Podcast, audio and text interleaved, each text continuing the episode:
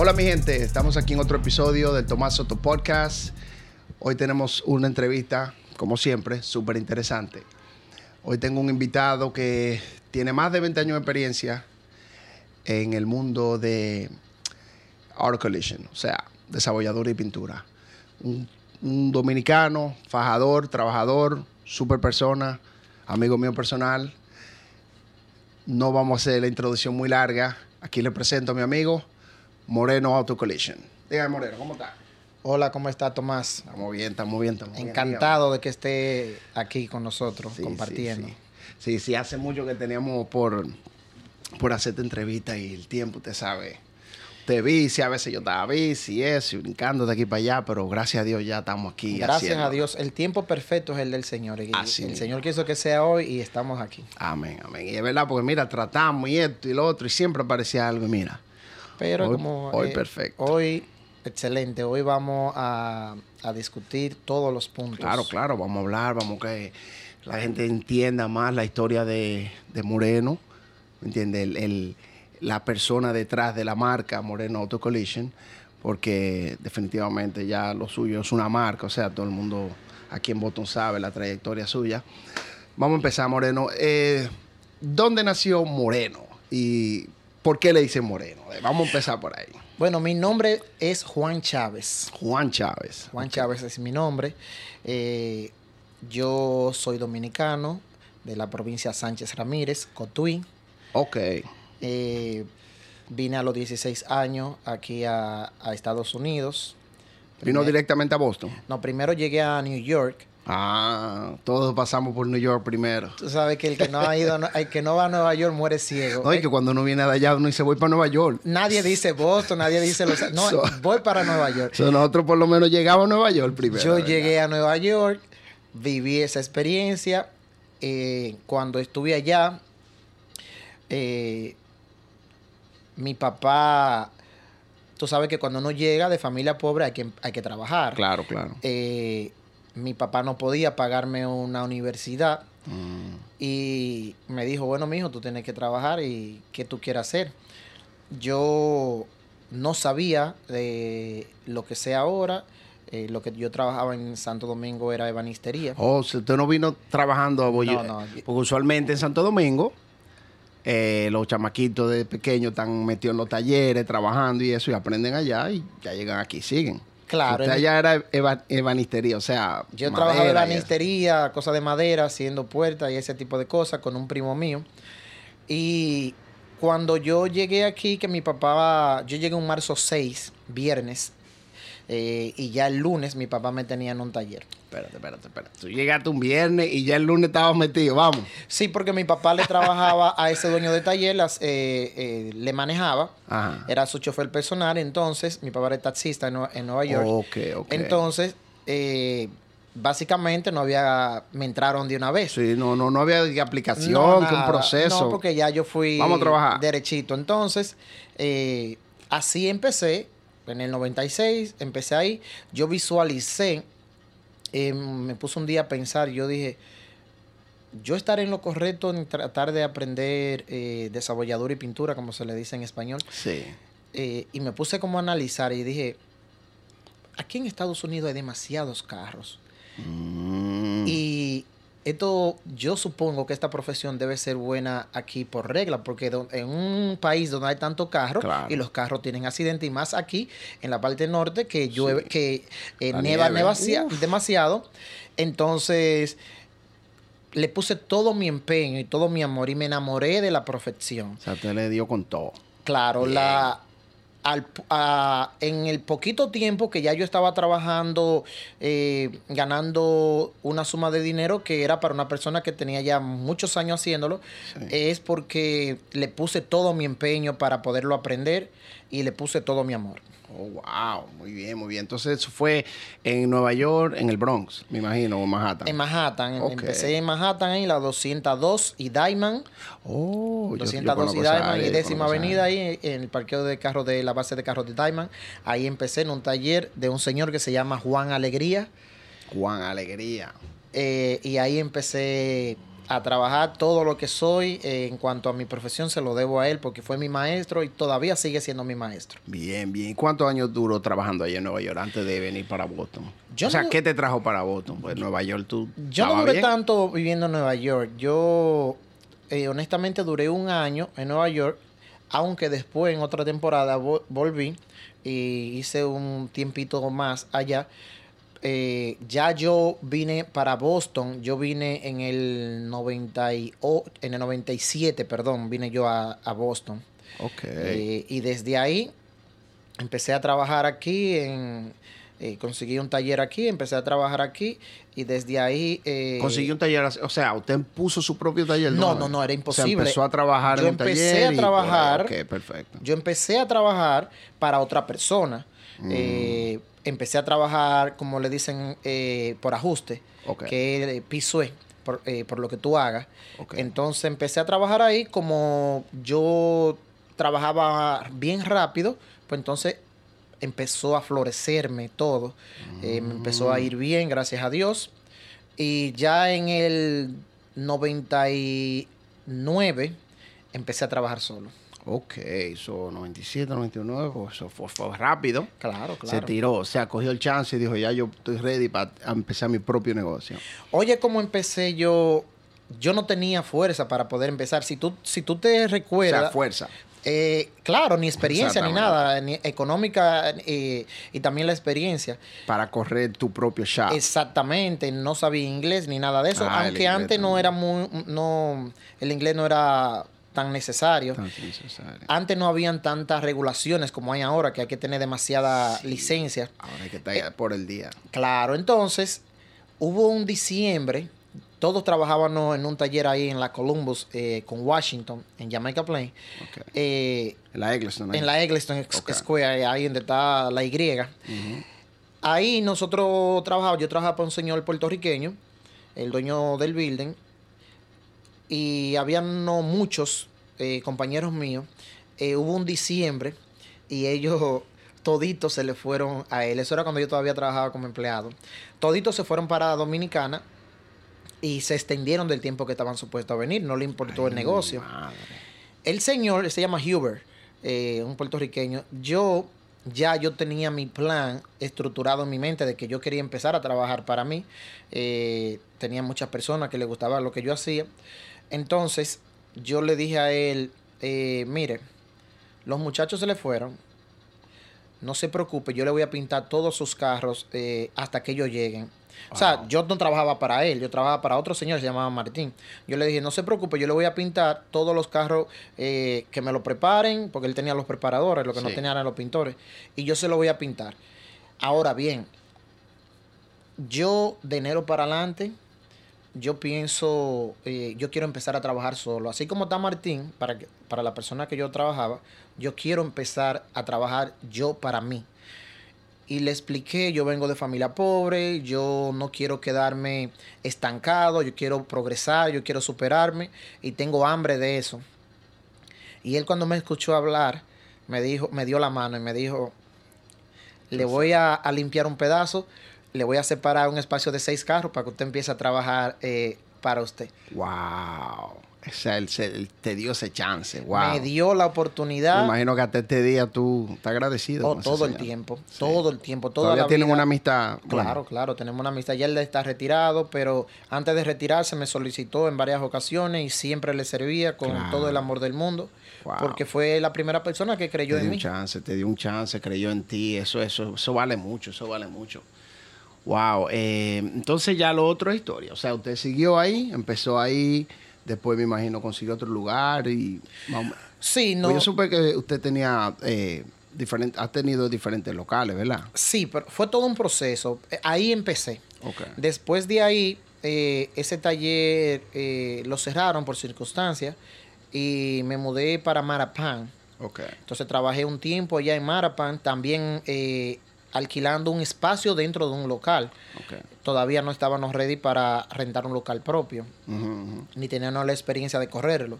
Ahí hice varios años en Marapan, hasta el 2004 estuve allá. Y ya desde el 2004 en adelante entendí que era el tiempo que Dios me estaba preparando para ese momento. Para usted tener su propio lugar. Claro, entonces desde, ahí, desde ahí eh, ya había adquirido todos los conocimientos necesarios para poder eh, administrar una empresa. O sea, que no es lo mismo tú trabajar físicamente Sí, la que, que tú administrar ya Claro, un negocio. sí. Correr un negocio no es nada fácil. No, no, no. Entonces ya pensé que estaba preparado. Tuve la suerte de contar con, un- con un muchacho, se llamaba eh, Johnny, que me ayudó bastante, me abrió los ojos en este mundo. Y él me trabajaba en la oficina, entonces decidimos ya eh, abrir el taller. Él creyó en mí, me dijo, oye, yo creo en ti, yo sé que si tú lo haces, eh, yo me voy a ir a trabajar contigo a la parte administrativa y tú verás que tú vas a echar para adelante. No tenga miedo. Wow, eso Johnny también creyó en ti. Claro, entonces ahí en el 90 y, en el 2004 conseguí un taller ahí en el 30 de la Blue Hill Avenue en Roseberry, ahí casi esquina Dudley Ok. y renté ahí ese building y ya desde ahí empecé a trabajar y todo ya ha sido historia. Historia, por ahí siguió. Pero me, me, me gustó mucho la parte que dijo también Johnny creyó en ti. O sea, hay algo, hay- había algo en ti que le daba esa, esa confianza a la gente. O sea, que, que ellos creían en ti. Y era, me imagino, tu ética, tu manera de trabajar. Que era un hombre responsable. Porque el, el primer señor te dio un chance, creyó en ti. Johnny te dio un chance, creyó en ti. Y me imagino que era por la manera que tú te manejabas. Bueno, yo Porque no todo el mundo le cae atrás a otro cuando arranca por ahí a hacer claro. un negocio.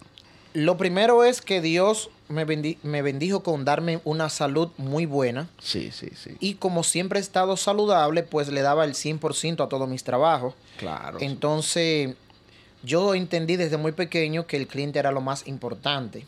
Muy- oye, eso es lo más, oye, eso yo siempre estoy encima de eso. El cliente es lo más importante. Hay mucha gente que se pierde en eso. se pierden eso. ¿Cómo va a ser que si tú pones tu confianza en mí, tú vienes aquí, me traes tu carro, que te costó tu dinero, un esfuerzo eh, grandísimo, solamente sabes tú lo que tú tuviste que pasar para tener tu vehículo, Claro. tu medio de transporte, tu medio de tú llevar a tus hijos a la escuela, tu medio de, de tu sustento. Mucha gente incluso trabaja en los carros hoy en día. Sí. Entonces yo valoro eso. Si una gente se toma donde hay tantos, tú sabes que aquí eh, hay muchísimos talleres, entonces si tú por lo menos... shop por todos lados. Claro, entonces ya que tú me eligiste a mí, pues yo trato de dar el 100% dentro de mis capacidades para tratar de que tú salgas satisfecho con mi trabajo. Y a lo mejor eso fue lo que vieron. No, no, no, defini- definitivamente. Eso es, eso es algo que no, no todos los negocios lo tienen. Esos ideales así. No, no, no, no entienden ese, eso. Y a veces creen, como quien dice, cogen al cliente for granted, como olvídate, que venga si quieren. Pero ahí está la diferencia. Cuando tú le des ese trato al cliente y tú lo aprecias de ver, el cliente lo sabe. Y por eso es que tiene más de 20 años de experiencia en esto, Moreno. O sea, eso no, es- eso no es un relajo, eso no es fácil. Hay muchos negocios que empiezan y al ratico tú lo ves que cierran. Y yo, yo estoy casi si- 100% seguro que por la misma razón, por el customer service, o sea, el cliente, no le dan ese trato al cliente, no le importa. Claro, mira, eh, en este tipo de trabajo, tú tienes que entender que el cliente es lo más importante. Tú tienes que entender que tú tienes que darle un servicio de calidad al cliente, que el cliente se sienta contento con lo que tú haces. Pero más que con el trabajo, yo pienso que lo más importante es que el cliente tenga la confianza, que el cliente entienda que tú y él son amigos Sí, sí, sí. sí que sí. ya tú eres parte de él y él parte de ti. Claro. Entonces, yo trato de que mis clientes no vengan una sola vez. Como que ya me diste de, de comer ahora y ya mañana no. A mí es muy difícil que un cliente se me vaya. Ok. Si yo te trabajé a ti hoy, yo te tengo ya para toda la vida. Porque tú, tú sabes que en este negocio, y más aún cuando tú trabajas para seguro, como es eh, el- el- lo fuerte de nosotros, trabajar con seguros. Claro. Entonces, todo el mundo tiene una historia. Todos los claims tienen una historia. Muchas veces tú tienes un accidente y de la manera que tú lo reportas, tú no haces el reporte de la manera correcta. Y, aunque la, y aunque es verídico y la culpa no fue tuya, pero por tú no saber cómo explicarlo, Sí.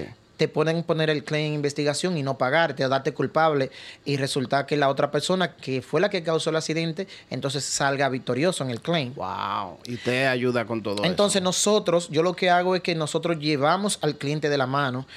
Siempre le recomiendo a los clientes, antes de reportar el accidente, primero ven donde nosotros, dame a escucharte, explícame cómo pasó todo y entonces yo te explico cómo Los pasos hacer el claim. Ya. Muchos años trabajando Sí, en sí, esto, sí, somos, eh, gracias a Dios, somos License Appraisal de Massachusetts. Entonces, lo mismo que van a hacer los seguros es lo mismo que vamos a hacer nosotros, porque yo soy appraisal Oh, también. estás appraisal también. Claro, entonces ya yo sé cómo los seguros piensan y Eso cómo los appraisals beneficio, Es piensan. un buen beneficio, entonces, definitivamente. Exacto. Entonces es muy difícil tú venir a una gente que tú no le tengas confianza a tú decirle tus cosas personales. Sí, sí. Entonces yo tengo que elaborarle la manera cómo pasó el accidente de manera que lo que pasó pueda ser creíble. Porque si tú no lo explicas de la manera correcta, puedes, puede Sí, que sí, tú mismo te perjudique. Oye, a veces hablando. el inglés también, a veces una persona que no habla mucho inglés no puede explicar las cosas, la- la- las palabras exactas como la explicaría en español y por ahí fácilmente el, el seguro dice, no, espérate, o sea, por ahí cuando viene a ver no le pagan nada o lo ponen a coger una lucha grandísima. Eso yo lo veo a diario. Entonces, ya cuando una gente sabe eso y ve todo lo que uno hace desde el principio y ya con la culminación de entregarle su carro en, óptimas condiciones, pues es muy difícil que, Sí, que no sí. siga contigo. Definitivamente, definitivamente. No, claro, porque ese es el servicio que la gente quiere, que lo traten bien y que, que no se sientan como que lo engañaron. Pues eso es lo, que peor, lo, lo peor que le puede pasar a un cliente, cuando se siente como que lo engañaron. Y como tú dices, el cliente sabe, comiste ese día, pero no te vuelve a dar comida. So, the fact que usted sigue, esos clientes siguen ahí, significa que lo está tratando bien. Y yo, yo sí, yo sí, eh, yo soy testigo de eso, pues yo mismo he arreglado carro aquí con usted y el trabajo siempre me ha gustado. Algo bien, bien, bien profesional. Eh, después que, cuando abriste en la Blue Hill, después de ahí te quedaste ahí, o sea, ¿cómo llegaste aquí? Ahora tú estás aquí en, la Washington Street, en, en Rosendale. Después de ahí, háblame un poquito más de eso. La Blue Hill, te quedaste ahí, cambiaste. En la Blue Hill nosotros estuvimos siete años. Wow. Siete años. Eso queda, ese es el que está antes de llegar a Dolly, ¿verdad? Antes Mano de derecha. llegar a la Dolly, a mano derecha de aquí para allá. O sea, no en el lado de Montesino, en el otro lado. en el otro lado. Ahí nosotros estuvimos siete años, eh, pero antes de mudarnos de ahí, eh, vivimos la experiencia de tener dos locales. Eh, abrimos un segundo, Moreno Auto Collision, allá nos llamábamos Moreno Auto Body. Teniendo el de la Blue Hill, abrieron otro. Abrimos otro, de ese nació otro, Moreno Auto Collision, que es el nombre que ahora hemos ya consolidado. Sí. Y lo abrimos en el 156 de la Arlington Street en Hyde Park. Ok, ok, ok. Ahí Sí, duramos, en la Arlington duramos ah, cuatro años. Cuatro años, casi cinco, y como cuatro años y medio. en- con los dos lugares. con los dos lugares. O sea, tú te tenías que dividir en dos. Me estaba reventando, pero viví la experiencia. Eh, era muy forzado, honestamente. El, hay cadenas que lo pueden hacer, pero de la manera como yo he estructurado este negocio, Sí. a mí se me hizo imposible porque nosotros nos hemos caracterizado por hacer un trabajo eh, personalizado. Personalizado. Entonces tú no podías darle el mismo cariño, el mismo calor a los lugares. Mi esposa trabajaba en la Arlington, en la parte administrativa. Yo tenía que levantarme a las 5 de la mañana y a la Dios. Arlington, pintar lo que había que pintar. De ahí me iba oyendo a las 8 para el otro, abrirlo. Después venía la hora de lunch a comer aquí, a mirar lo que había que mirar, si había que hacer cualquier cosita. Eh, No, y de la Blue Hill a la, Arle- a la Arlington. sí. Cuando hay tráfico, eso es como que tú te montaste en la 93. Así mismito era. Después me iba para atrás para la Blue Hill, duraba ya el resto del día y volvía a mirar lo que hicieron ya eso de las 6, 7 de la noche a la Arlington y aguanté cuatro, casi cinco años. Wow, pero eso era un fuerte, fuerte que tú estabas. Eso es de esa corredera de un lugar para otro. ¿Tú sientes que perdiste, perdió la calidad, el trabajo o perdiste, o sea, por qué, tu, qué tuviste que, que, que, que no trabajó? Aparte de la, de la transportación, de un lugar para otro, o sea, que te estaba matando. La calidad del trabajo? Para poder mantener la calidad era que tenía que hacer lo que hacía. Tenía que levantarte tempranito. Pero el sacrificio era demasiado grande. Demasiado. Tú te imaginas levantarte a las 5 de la mañana, ir a un lugar, Sí. pintar algo, volverte a irte para el otro, volver al mediodía, Sí, después volver a las 5 o a las 6 y quedarte ahí hasta la hora que sea, hasta que termine lo que sea que tenía que hacer. Era muy forzado, estaba sumamente eh, agotado. Entonces, entendí, ya llegó un punto que tenía demasiado trabajo que no podía satisfacer todos los clientes que tenía La demanda. la demanda y los clientes, la gran mayoría de los clientes vienen, aunque viene, yo puedo tener la cantidad de trabajadores que tenga, pero el cliente viene por mí. Eso iba a decir, porque si tú estabas yendo de un lugar para el otro, era porque tú lo estabas haciendo personalmente. O sea, porque tú no cogías y, y ponías a otra persona, buscaba un, un pintor o enseñaba a un muchacho a pintar o algo.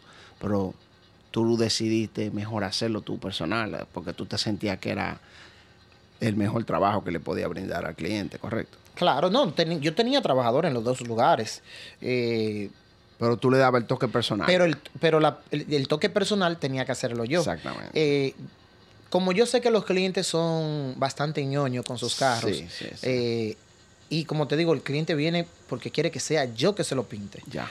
Eh, para tú pintar un carro son muchísimos procesos, pero para el cliente, el cliente entiende que la pintura, pero hay un proceso. Entonces, ellos quieren que sea yo que le pinte el haga carro. el proceso. Entonces, eh, aparte del agotamiento físico, eh, ya no estaba. No, me di cuenta que no podía satisfacerlo a todos Sí. de la misma manera. Entonces, el sacrificio era demasiado grande. Dolorosamente entendí que o me quedaba con uno o lo iba a perder los dos. Ah. Entonces ahí lo discernimos, mi esposa y yo, lo hablamos. Mi esposa siempre ha sido eh, el sostén mío. Eh, mi esposa siempre ha tenido un ojo eh, muy, muy privilegiado por Dios para saber a tiempo antes de, la- de que las cosas pasen. Y también ella miraba el deterioro físico mío, Sí. porque honestamente, físicamente, mm, se, me estaban consumiendo los Claro, negocios. claro. Se nota y fue cuatro años que duraste en ese fuete. Claro, entonces eh, esa fue la razón que dijimos, ¿sabes qué?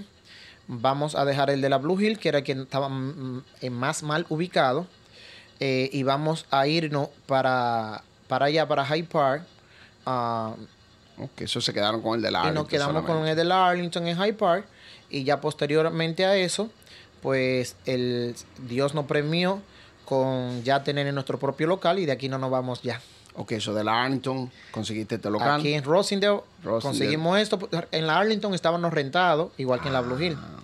Ya aquí eh, conseguimos este local, lo compramos y gracias a. Dios de aquí nos retiraremos. So, aquí es que estamos entonces. La, recuerden, la Washington Street de Rosendale, Moreno Auto, Auto Collision.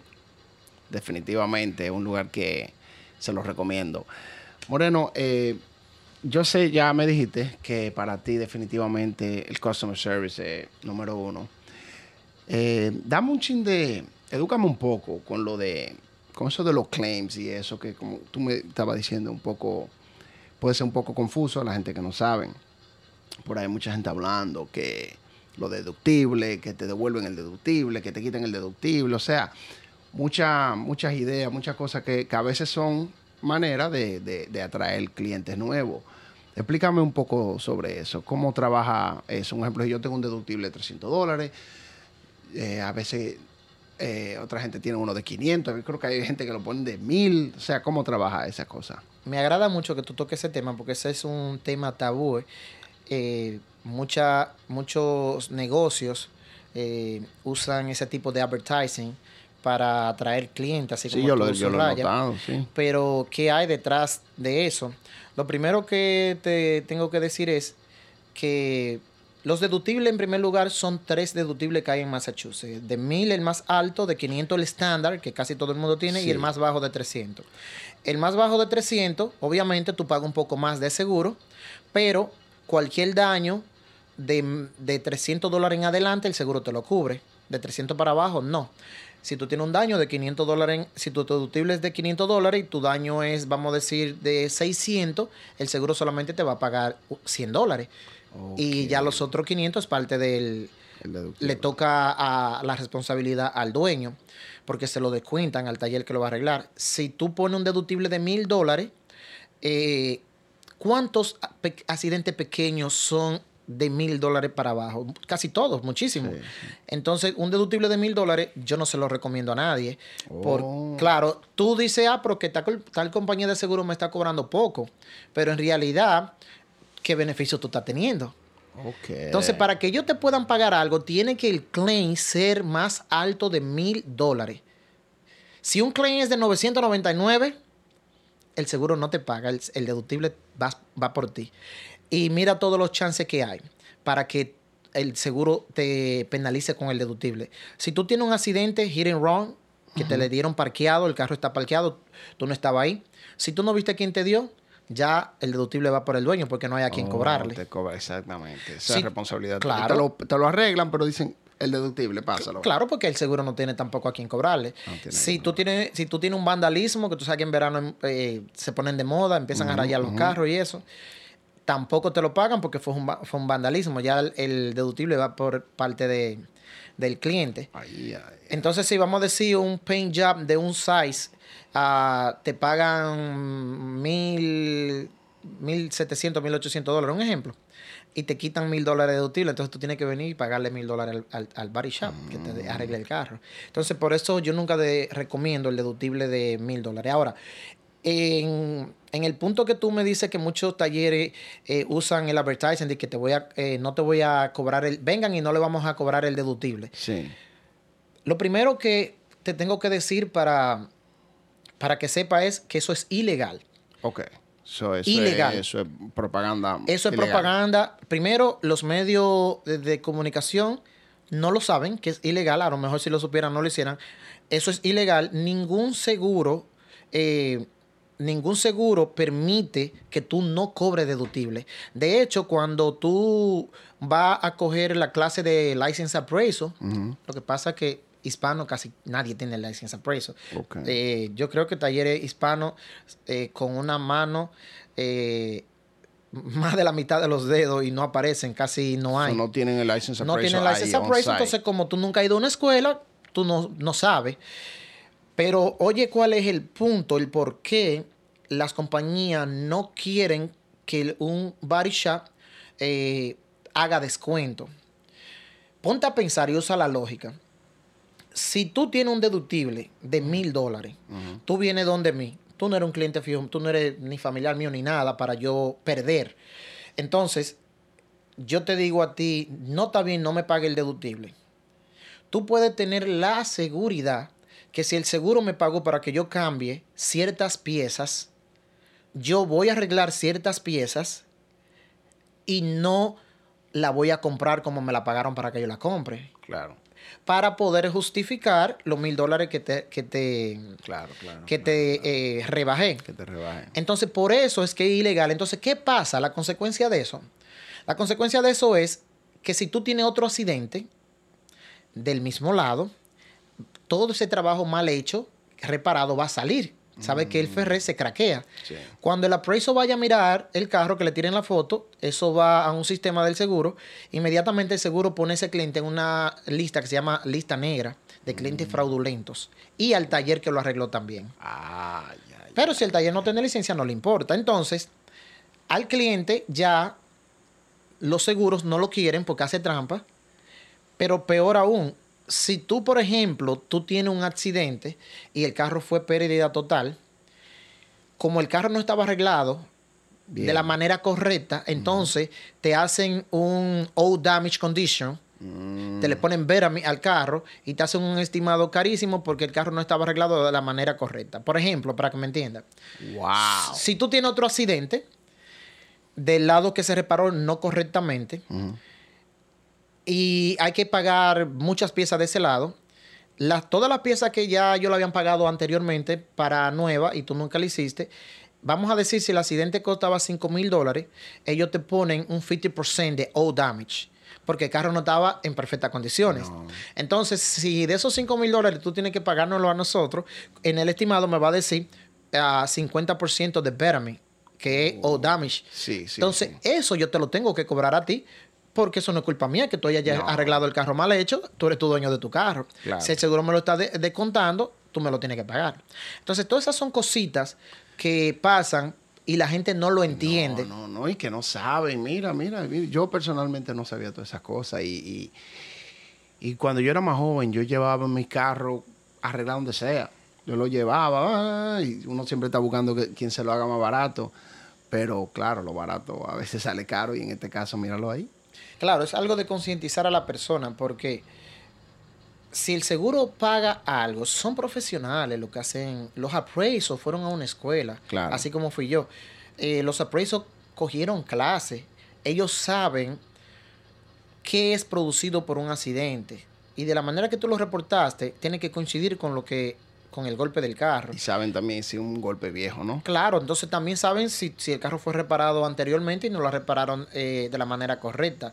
Entonces, si, tú, si, si el seguro pagó X cantidad de dinero para arreglar el carro, es porque esa cantidad es lo que vale el arreglo. Vale el arreglo. El seguro no paga para que tú le des dinero al cliente. El seguro paga para que tú le pongas el carro al cliente de la manera como estaba antes del accidente. Antes, sí, sí. La responsabilidad de un seguro es pagarle al cliente por el daño causado, poner el carro en la misma condición que estaba el carro antes del accidente. Exactamente. Eso es lo que el seguro, esa, esa es la obligación del seguro y eso es lo que nosotros, los body shop, estamos obligados a hacer que el seguro nos pague a nosotros para nosotros poder eh, garantizarle al cliente su carro para atrás como estaba antes del accidente. Ok, entonces cuando ellos saben que el carro no puede volver a la forma que estaba y que deciden pagarlo en pérdida total, porque, ¿cómo, o sea, ¿cómo trabajar eso?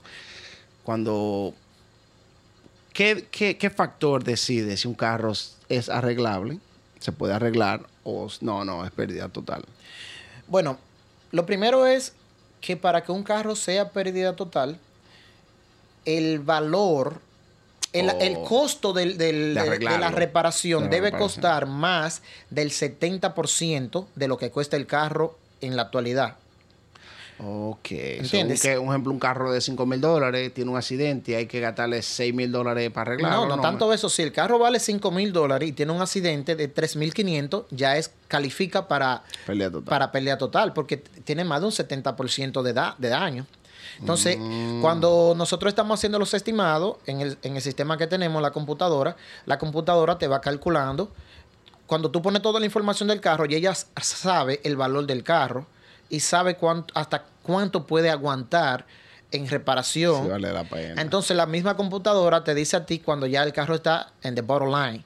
Cuando ya está a- al ladito de ese pelea total. Entonces, dice, oye, olvídate de eso. si ya tú estás, si tú empiezas a escribir y todavía te faltan varias cosas, ya te, ya te llegó al, al 70%, ella se, ya se para y te dice, el carro nosotros recomendamos que sea pelea total. Suéltalo, suéltalo, olvídate de eso. Entonces es lo mismo cuando el appraisal viene, el appraisal lo mira, ya lo que, lo que tenemos experiencia de uno mirarlo ya sabe, ya uno sabe, porque ya uno sabe más o menos cuánto cuesta el vehículo. Sí, el valor Entonces ya ellos determinan, eh, no, esto va a ser pelea total y efectivamente cuando van a la computadora, la computadora colabora Sí, ya. La experiencia y eso. Wow. Sí, yo nunca sé. Yo tenía una idea, más o menos, de que cu- cuando le, le dan. Pero, ¿qué tal cuando, cuando eh, el frame, se doble el frame, que esto, que lo otro? La mayoría de veces le dan pelea total a esos carros. ¿Por qué? ¿Por qué? Porque el frame es algo que no se puede enderezar, porque hay, hay, hay manera de enderezar el frame, ¿no? Claro, claro, para eso tenemos frame machine. Lo que, Frame es machine. depende de la, de la cantidad del impacto. El fuetazo. Exacto. Si es un carro que no cuesta tanto dinero y tiene un daño estructural, que no vale la- que si se cambia o las horas que tú le vas a emplear ahí va a subir demasiado el costo, Sí. deciden pagarlo. O ya el carro, al ser un carro viejo, ya el metal está débil, ya por seguridad del cliente, decidimos que sea pérdida total. Ahora bien, un carro eh, nuevo relativamente, poco millaje, eh, tiene un precio alto todavía, si el da aunque el daño sea lo que sea, tú puedes comprar ese pedazo de, de- de pieza, de lo que está malo de, de frame, se lo solda para atrás y no hay ningún problema. Ok. O sea, todo depende del carro. Cada carro. tiene una historia. Sí, sí. sí. Cada carro tiene una historia. Por ejemplo, muchas personas compran carros usados eh, en los dealers y creen que porque lo están comprando en el dealer, que el dealer no habla mentira. Los dealers son de la gente que más hablan mentiras. Lo Y los, pasa ven- los vendedores. que tienen licencia para eso, pero el consumidor entiende que, ah, lo compré en el dealer. Tú compras un carro usado y si es un carro exótico, vamos a decir marca un BM, un BMW, carro, eh, un Mercedes-Benz, um, Audi, esos son carros que las piezas son muy caras. Sí. Casi siempre un carro exótico, si ha sido reparado, casi siempre las piezas se las reparan. ¿Por qué? Porque comprar una puerta es muy cara. Entonces, aunque el golpe sea un poquito grande, se la reparan, le dan ferré y lo venden. Ok. Porque las piezas son demasiado caras. Sí, sí, sí, sí, sí, definitivamente. Sí, o sea, un hondite es más fácil cambiarle la pieza entera. Claro, porque Pero- las piezas son baratas. Claro, claro, claro. Y cuando a ti te toca, un ejemplo, arreglar un carro así, vamos a poner un Mercedes y eso, el seguro te exige, o sea, hay una manera, o sea, te dicen tiene que comprarla en el dealer o, o sea, ¿cómo trabaja, cómo trabaja eso? Te voy a explicar porque es un tema muy importante y muchas personas, casualmente ayer me llamó una clienta y me hizo esa misma pregunta, me dijo, óyeme, pero de la, la pieza que tú le vas a poner al carro, ¿es del dealer? Te explico cómo funciona. Para que un seguro te pague piezas OEM, que viene siendo manufactura, original, es, hay dos factores. El primero, el carro o es del año o tiene menos de 20 mil millas. Ok. Si un carro no es del año o tiene más de 20 mil millas, no hay manera de que te la paguen hoy en. El seguro eh, tiene varias compañías que son certificadas por los seguros de Massachusetts. Hay tres compañías aquí, que es Keystone, Astro e- y Empire. Son las compañías que son certificadas por ellos, que venden piezas lo más cercano a dealer Ok. que quedan bien, eh, ajustan todo bien. Eh, ahora bien, si el carro, como te digo, eh, tiene menos de 20 mil millas, pues mandatorio la pieza debe de ser, o si es del año, original. Original. Si el golpe amerita de que la pieza sea arreglada, eh, re- reemplazada en vez de arreglado, porque vamos a decir por un den, un dencito de una hora de trabajo a una, una puerta que cueste mil dólares, no te van a pagar. O sea, tiene que ser entendible. Claro, claro, tiene que tener. Si la pieza cualifica para que sea eh, cambiada, entonces ellos te la reemplazan. Y, y los factores para que sean del dealer son los que ya te acabo de mencionar. Son esos dos factores. Ahora bien, si la pieza, por alguna razón, aunque el carro tenga más milla de esa y no sea del año, no está available the market, entonces ya eso es diferente. Ya es diferente. Ya ellos tienen que pagar la del hilo porque no está, no está available the market, ni non younger, ni nada. Ok. Wow, son muchos muchos muchos factores, muchas cositas que, que- que cambian la situación. Ok, Moreno. eh, yo sé que tú haces muchas cosas por la comunidad. eh, sé que eres parte, tienes una fundación. He visto que has hecho diferentes eventos todos los años. Háblame un poco de la fundación, Latidos de Amor. Latidos de amor. Háblame un poco de eso. Bueno, eso es algo que me apasiona mucho. Eh, eso, fue, eso no nació ya hace varios años a mi esposa y a mí. Nosotros pertenecemos a la iglesia Sagrado Corazón de Jesús aquí en Rosendale. Eh, trabajamos ahí. Eh, y desde hace mucho tiempo el Señor puso en nuestros corazones que el llamado de nosotros era el llamado de ayudar y ayudar al más eh, desposeído. Todos sabemos de en las condiciones de vida que viven eh, las personas que viven en nuestros países, especialmente Sí, nosotros cuando vivíamos allá, por ejemplo, en el caso mío, yo vengo de una familia sumamente pobre. Entonces, si Dios me dio la oportunidad eh, de, de tener lo poco que tengo, que para mí es bastante, eh, ¿por qué no compartirlo con esos tantas cientos y cientos y cientos de personas en Santo Domingo que no tienen nada o que tienen muy poco. Eh, mira, yo he tenido experiencia eh, cada vez que vamos de misión a, a, llevar las donaciones a República Dominicana de niños. Eh, que no, está, que no saben lo que ponerse un zapato nuevo. No están acostumbrados. la última vez cuando hicimos mi país descalzo, hace dos, eh, creo que dos años atrás, eh, hicimos mi país descalzo. Llevamos aproximadamente unos 4.000 tenis y zapatos a República Dominicana. Lo distribuimos en cuatro provincias eh, de allá, incluyendo la tuya, Baní, oh, en la provincia de Perapia. Fuimos a las tablas oh, en Baní y fuimos a las Cabrias, eso es por atrás de la fortaleza, para allá, por la loma. Y mi esposa le estaba poniendo un, tenis a un niño y el niño le midió como cuatro pares de zapatos, porque nosotros mismos se lo ponemos para asegurarnos que, que ese sea y que no vayan a los padres a vendérselo y eso. Y todito de que ninguno le servían. Y me dice mi esposa, no, pero mira, y te, te, sirve. Y en el, después que ya ella nos dimos cuenta de que era que él no estaba acostumbrado a tener nunca un zapato nuevo. ¿Tú te imaginas lo que es? Sí, sí, wow. Entonces, cada misión que nosotros hacemos todos los años, gracias a la fundación a la que pertenezco, eh, mi esposa es la presidenta, eh, y tenemos la dicha de trabajar con una directiva excelente, muchísimas mujeres que dan el 100% para que todos los años Latido de Amor lleve eh, de blanco por una causa ah, y que sea un éxito. Pues eso me ha dado una satisfacción increíble. Disfruto bastante cada vez que vamos de misión a República Dominicana. Precisamente ahora, en junio 22, de ahora vamos a tener eh, de blanco por una causa en Lantana, en Randolph. Vamos a tener un evento sumamente bonito y tenemos dos causas este año. Eh, nos atrevimos a hacer dos causas eh, en este año y este año pensamos trabajar con el Hospital Municipal de la provincia ah, de Padre Las Casas en Asua. un hospital en unas condiciones sumamente deterioradas. Eh, un hospital que no tiene los recursos básicos para una persona que va hasta con una cortada y eso, los primeros auxilios. Increíble.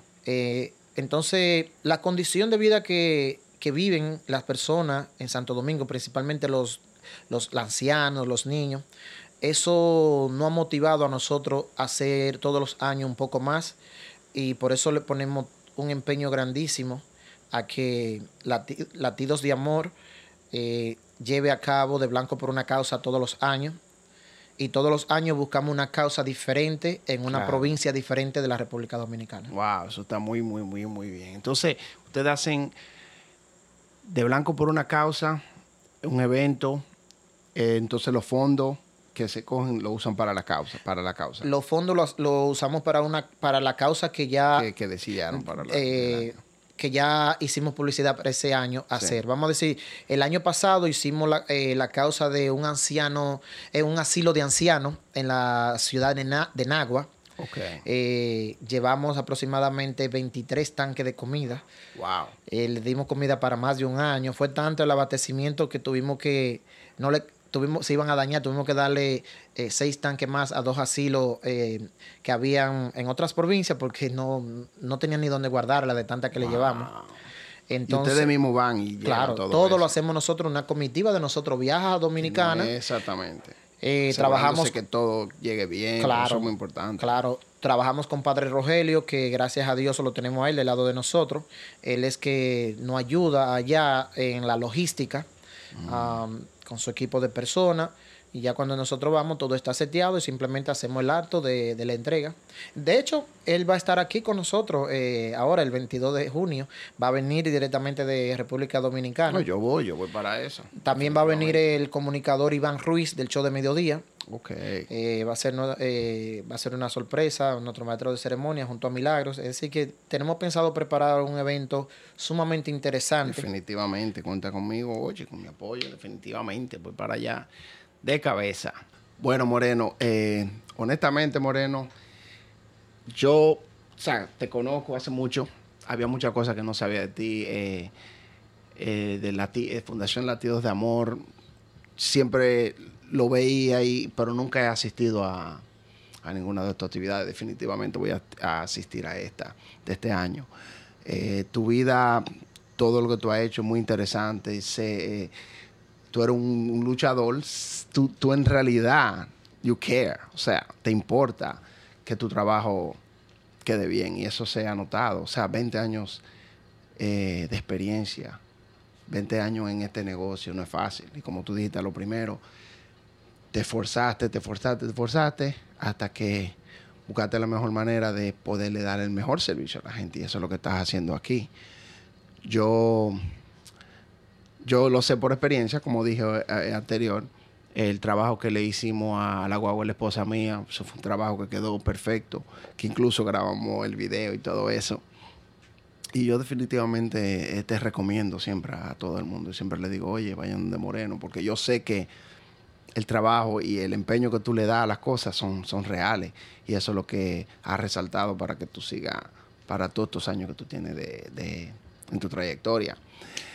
Eh, gracias por la mala entrevista, gracias por compartir con la gente un poco más de ti, cosas que la gente quizá no sabían, dónde tú naciste, los años que tienes y eso, y que quizá uno ahora se sienta más cómodo entendiendo que en realidad hay una persona que sí le importa el trabajo cuando ellos decidan eh, poner su, su valioso carro, lo que sea, en las manos de una persona, porque eh, ahí está la diferencia. Tú puedes ir a cualquier lugar y cuando viene a ver te dan un trato que tú dices, conchale, aquí sabemos you know, que la gente le va, que tú le vas a dar un buen trato. Así que te, te agradezco mucho que saques tu tiempo. Sé que tú eres un hombre bici para darnos esta entrevista, para el Tomás Soto Podcast. El placer es mío. Eh, tú sabes que las puertas de este negocio eh, siempre van a estar abiertas para ti y los tuyos. Gracias, Eh, gracias. Eres una persona también que nosotros admiramos mucho. Gracias. También recomendamos los trabajos tuyos. Y para nosotros ha sido un honor poder compartir contigo, con toda la gente que te siguen. Y esperamos en Dios poder seguir brindando eh, un servicio de calidad a todos nuestros clientes para que ellos puedan eh, seguir sintiéndose bien al momento de nosotros entregarles sus vehículos. Muchas gracias. Perfecto, perfecto, Moreno. ¿Sabe? Cuídate mucho. Sí, sí, sí, mi gente, ya ustedes saben, aquí tenemos otra entrevista más. Eh, espero que les guste, que les guste mucho. Share it, déjenle saber a la gente y la próxima vez que tengan cualquier situación con su carro o cualquier pregunta, lo que sea, no tengan miedo en llamar aquí a Moreno Auto Collision. Está aquí en Rosendale, pueden chequearlo en la web, morenoautocollision.com. Así que ya ustedes saben, seguimos, nos vemos en el próximo.